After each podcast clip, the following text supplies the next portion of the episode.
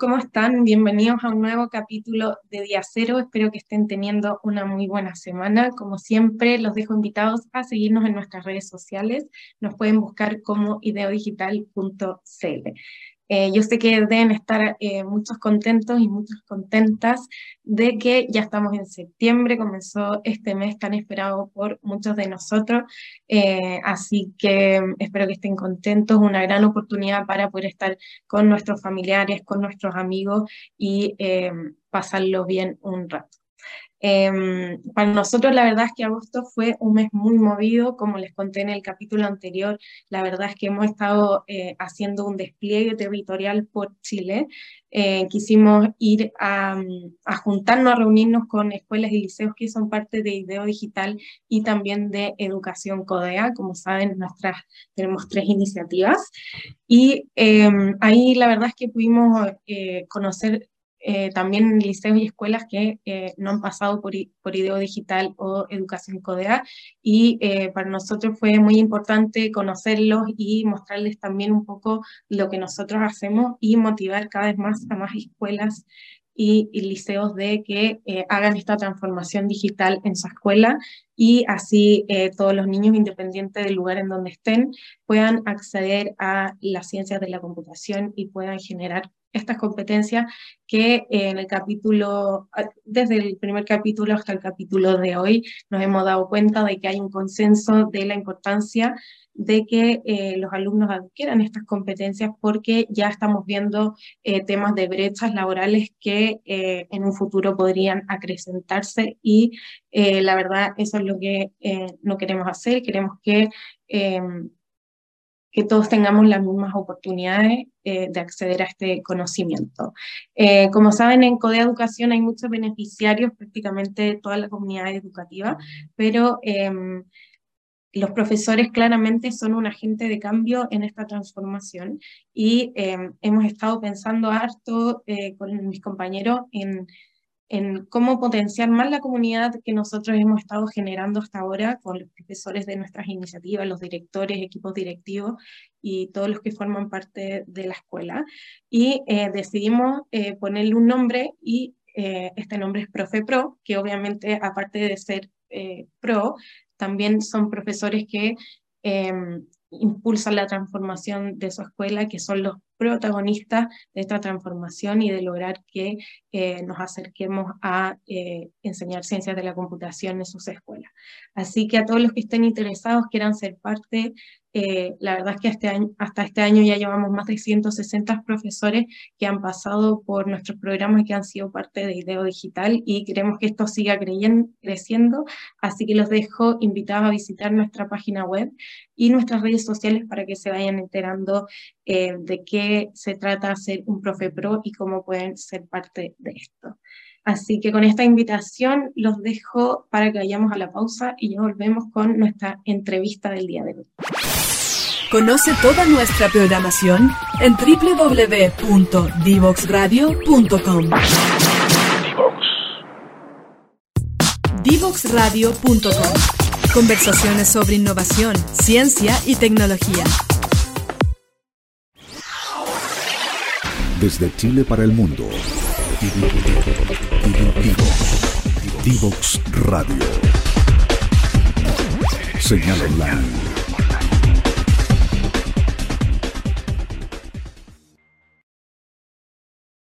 Hola a todos, bienvenidos de vuelta. Eh, les quiero presentar a nuestro invitado del día de hoy. Él es Martín Cáceres, director del Centro de Innovación del Ministerio de Educación. Hola Martín, ¿cómo estás? Hola Belén, bien y tú? Muy bien, gracias. Gracias por estar aquí con nosotros y por darte el tiempo de, compartir con, con, nuestra audiencia. Em, quiero preguntarte, cuál es, porque tú asumiste este año en el Centro de Innovación, ¿cuáles son los principales desafíos que tienen, eh, según tu mirada, en estos cuatro años? Súper, me gustaría em, englobarlo en, en, el, en, el, marco, en el horizonte que tenemos como Ministerio de Educación. Eh, nuestra, nuestra pega como centro de innovación no está aislada, sino que es parte bien, bien importante eh, de nuestro trabajo como ministerio, del horizonte que, que nos hemos propuesto, que están en, el programa de gobierno eh, y que estamos impulsando. Em, que es bien ambicioso. Lo que queremos hacer es avanzar, construir a un, hacia un, nuevo paradigma educativo. Eso quiere decir que no estamos hablando de algo refundacional, eh, reconocemos avances que han habido eh, en las últimas décadas en, en, en, la educación, pero el sistema educacional todavía tiene muchas tensiones que lo le hacen muy difícil avanzar hacia eh, un sistema educativo que de verdad esté acorde a los desafíos del siglo XXI. Una educación equitativa, eh, que todos los estudiantes tengan las mismas oportunidades y que responda a los tremendos desafíos que tenemos como sociedad del siglo XXI y como planeta. O sea, tenemos crisis en nuestra democracia, ¿cierto? Eh, crisis sociales, crisis ambientales, eh, toda la irrupción de la, de la tecnología. Eh, tenemos grandes desafíos como sociedad y nuestro sistema educativo es un diagnóstico muy compartido, todavía no es capaz de, de afrontar todos estos desafíos. Entonces, eh, como ministerio estamos impulsando una serie de reformas que son estructurales y que tienen que ver con pasar de este sistema que eh, está muy basado en la desconfianza, en el control, en, la estandarización, en la rigidez, eh, en la burocracia, a un sistema que acompañe y desarrolle las capacidades y que confíe en las capacidades colectivas de los establecimientos educacionales, de los docentes, para que los estudiantes estén en el centro eh, de su proceso de aprendizaje. Entonces, bajo este tremendo eh, desafío, el Centro de Innovación es clave, eh, porque lo vemos como eh, la innovación pedagógica es un medio para acelerar este cambio de paradigma, para impulsar metodologías de aprendizaje activo, para incorporar también la transformación digital. De hecho, tenemos do, dos grandes líneas de trabajo. Una es la transformación digital y la segunda línea es la innovación educativa. Entonces, en transformación digital tenemos varios proyectos que tienen que ver con eh, la infraestructura que requiere el sistema educacional, la conectividad, eh, la infraestructura digital de las escuelas, las capacidades en las escuelas para manejar todas las tecnologías y utilizarlas pedagógicamente eh, con la mirada de la innovación educativa. Y desde la innovación educativa en sí misma, em, también pensar en el desarrollo de capacidades que requiere el sistema eh, que requieren los estudiantes, repensar cuáles son los marcos, eh, impulsar la ciudadanía digital también, eh, y recoger, reconocer e, impulsar todas las innovaciones pedagógicas que ya están sucediendo en el sistema. Claro, ahí, eh, por ejemplo, usted habla de que um, están viendo temas de infraestructura, de conectividad, cosas así, y también habló de ciudadanía digital, pero en qué espacio, en qué situación se, requiere que los niños aprendan innovación y, su ciudadanía digital, en la hora de tecnología, o debe ser algo transversal a toda su educación. Lo que estamos viendo es que es, ambas, eh, tiene que ser transversal. No vemos los desafíos para desenvolverse en el mundo, si es que lo vemos como uno de los objetivos de la educación integral, es la formación ciudadana, ¿cierto? Poder participar eh, de forma creativa en la, en la sociedad, en su, en su conjunto, ¿cierto? Y lo digital es parte fundamental del mundo actual.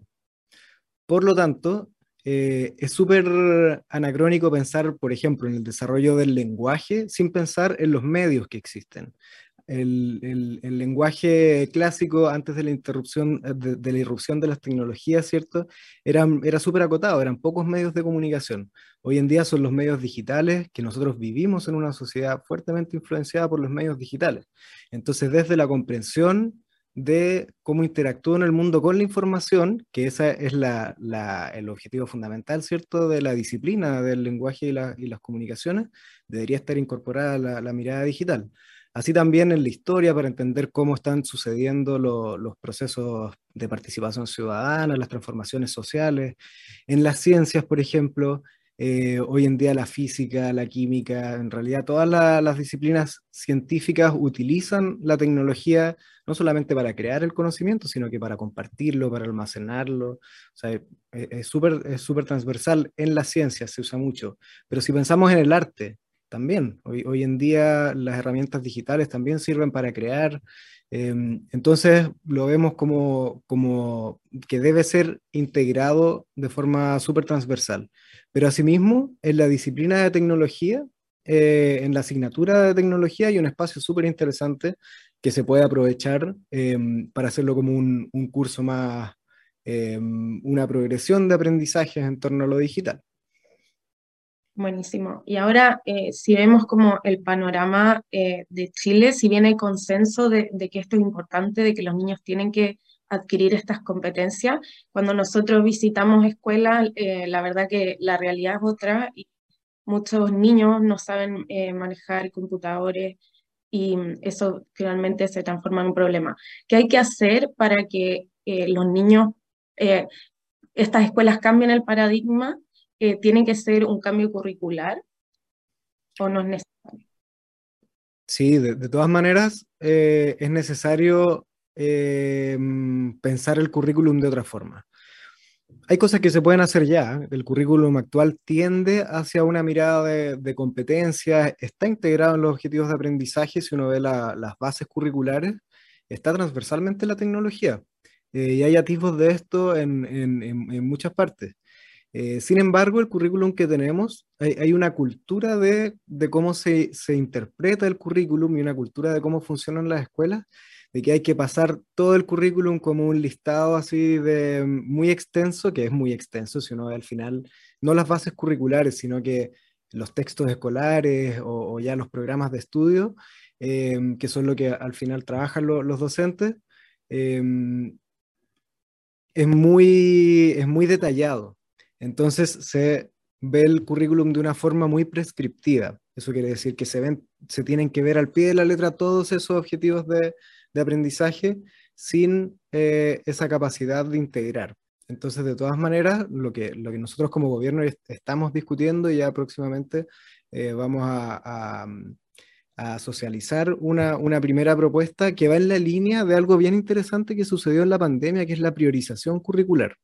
Em, que se vio, se hizo un trabajo ahí de ver cuáles son los aprendizajes más importantes em, de, cada, de cada área, eh, dado que estábamos en una situación de emergencia.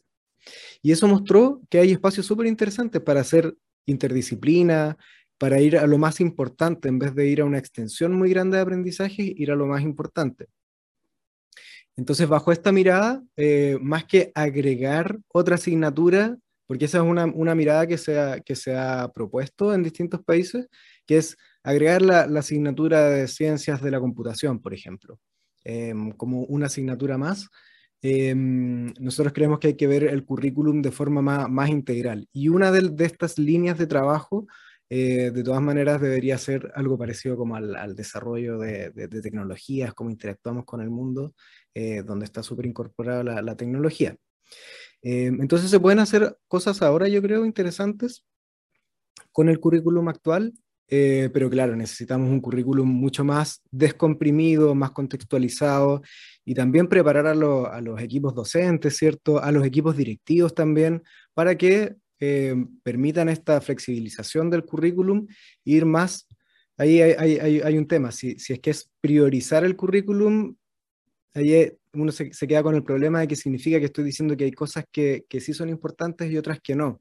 Entonces ahí se corre el riesgo de, la desigualdad también. Entonces, bien interesante la, propuesta de, nuclearización, ver cuáles son los núcleos de aprendizaje, cuáles son las estructuras del conocimiento, las cosas que, son más importantes, las grandes ideas de cada disciplina que todos los, ciudadanos deberían, eh, deberían promover, ¿cierto? Claro. Y ahí, em, como tú decías, hay, muchas cosas en el currículum y obviamente también los directores están como constantemente preocupados de, muchas cosas. ¿Por qué desde tu punto de vista es importante que, los directores y, los equipos directivos impulsen eh, la transformación de la escuela y eh, la innovación? Y no, o sea, y que sea ahora y no en un futuro, por ejemplo. Claro, súper, es una muy buena pregunta. Eh, y lo que sucede, eh, pasa mucho, que se ve la innovación como una tarea más que va en contra de, a veces se tiene esta percepción, va en contra de los aprendizajes. Entonces se piensa, pucha, no, ¿cómo voy a innovar ahora si hay tantas brechas de aprendizaje? ¿Cómo voy a innovar si los estudiantes tienen que aprender a leer, a escribir, matemáticas, ¿cierto? Entonces, ¿cómo voy a estar pensando en, interdisciplina o innovaciones o en aprendizaje basado en proyectos o en incorporar tecnologías si son cosas, em, son cosas que dan más pega todavía? Porque hay que reconocer que los equipos docentes están también súper están súper sobrecargados. O sea, el agobio docente es una realidad. Em, antes de la pandemia, durante la pandemia y ahora también. Em, entonces hay que entender, una, como una invitación que yo haría es entender que la innovación es justamente un proceso donde se, identifican problemáticas que tienen que ver con el aprendizaje, con el aprendizaje integral, y se abordan para solucionar estas problemáticas. Entonces, la innovación no tiene que ser vista como algo extra, sino que un medio para reflexivamente generar soluciones eh, en torno a los desafíos del aprendizaje que tenemos. Y ahí, em, ¿cuáles, qué riesgos ves tú de que es como que no se tome acción ahora? ¿Qué podría pasar con estos niños que finalmente van a salir a un mundo laboral del cual no, yo creo que no van a estar como totalmente preparados? Claro, bueno, como dices tú, un tema es el futuro, ¿cierto? Que como, sociedad, ¿cierto? No estamos formando eh, las capacidades que, se requieren. Pero yo creo que es más grave si es que lo vemos en el presente.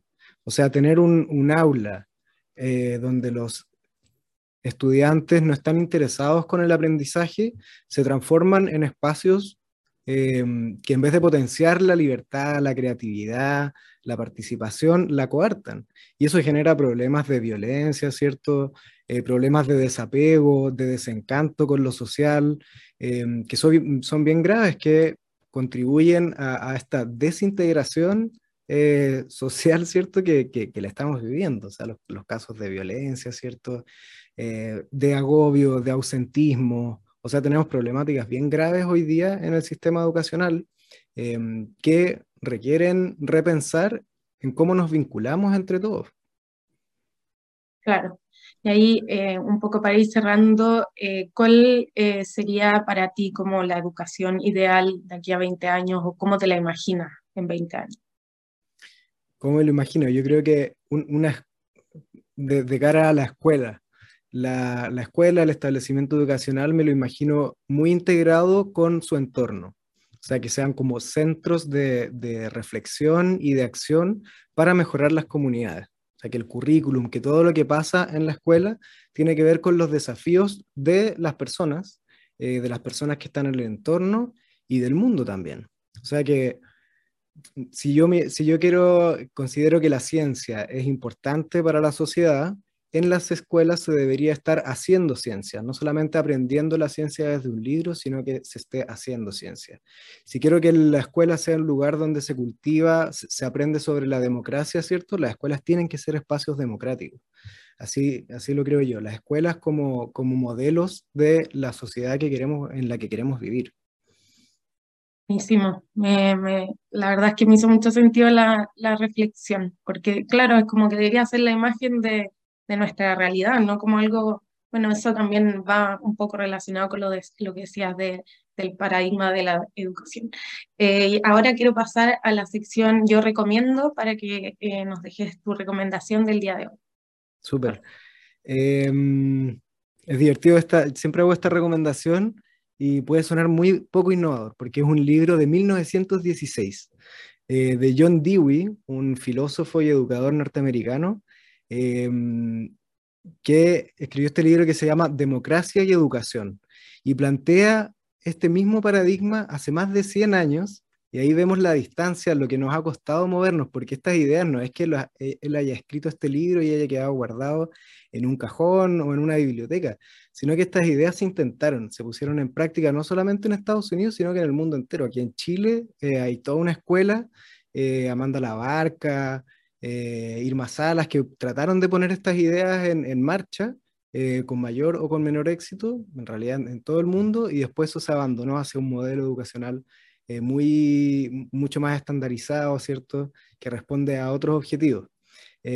y si uno lee el libro ahora, es muy impresionante porque parece muy actual, parece escrito eh, el año pasado. Entonces, de repente se, se, van repitiendo las ideas, distintas versiones, pero es bueno ir, ir al origen y es igual de refrescante, así que lo recomiendo mucho.